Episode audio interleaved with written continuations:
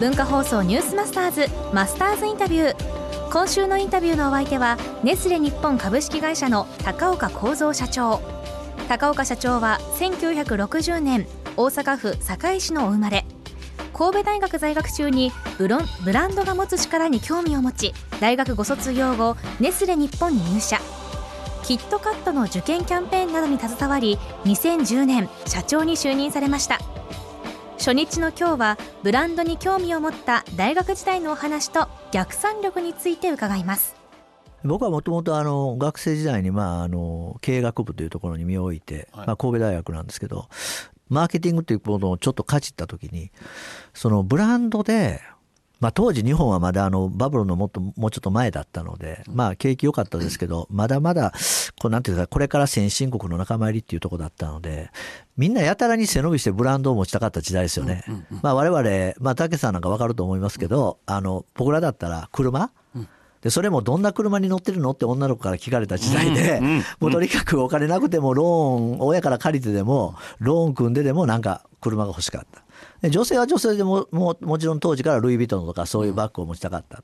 でそんなふうにブランドってすごい魅力がやっぱりあってでもこの力って何なんだろうと。すごいなと。そういうのに僕は惹かれててブランドで人をたくさんの人を幸せにできる仕事につけたらいいないうのがあった時に、まあ、当時ネスカフェがすごい、まあ、ブランドだったので、まあ、そのブランドを持ってるあのネスレっていうのも一つ、まあ、動機としてはあったんですね。うん、で入ってみてどうでしたか？ネスカフェ。えー、っといやもちろんあのネスカフェすごいブランドだったんですけれども、まあ、ブランドっていうのはやっぱり寿命っていうものがあって。その長い時間軸の中で、まあ、ブランドっていうのは人のようにこう育っていかなきゃいけないっていうのを、まあ、ネスレの中で、まあ、すごく学ぶことができてまあ、あの、やはり何と言っても、今でも有名なのはその受験キャンペーンですか？キットカットはキットカツ、うん、まあこの仕事ができた時に初めてあ自分はブランドでたくさんの人を幸せにすることができたっていうことが本当に実感できた、まあ、そういった意味で本当にネスレに入ってよかったなと思いましたね、えー、高岡さんといえば社長といえば「逆算力」っていう本があはい。バカ売れしましたけども、はい、この件についてですね。この本についてお聞きしたいんですが、はい、これどんな思いを込めてこう書き。いやまああのもともと私はあの子供の時にあの小学校5年の時に親父をまあ癌で亡くして、はい、まあ母親に育てられてきたんですけどもあの実はおじいちゃんも厄年の42歳で死んだまあ親父もそうなんですけどひょっとしたら俺はななんか長生きできないんじゃないかなとなんか自分の人生がなんか早く終わってしまうんじゃないかということを常に意識してきたので自分としてはどこどいつまでにこんなことをしてみたいなっていうのはやっぱり常に持っとく方があの人間としてまあやりたいことをやっていけるっていうか。やっぱある程度僕今53ですけど、はい、55あと2年後の自分、はい、ここまでやりたいことっていうのはやっぱり決めた方がいいってことですか、ね、あ絶対あった方がいいと思いますね、うん、今やってることもじゃあいつまでにどういうことをどこまで実現したいんだっていうことはやはりあるのとないのとは違うと思います、ね、この本を出版されたのは4年前、はい、この書いた時に決めたなんかことが成し遂げられたことってのはありますか？そうですね。あの自分の仕事の中で言うとまああのネスカフェアンバサダーっていうまあ、新しいもの、まあ、ビジネスモデルはもうその時すでに構想となってできてたんですけど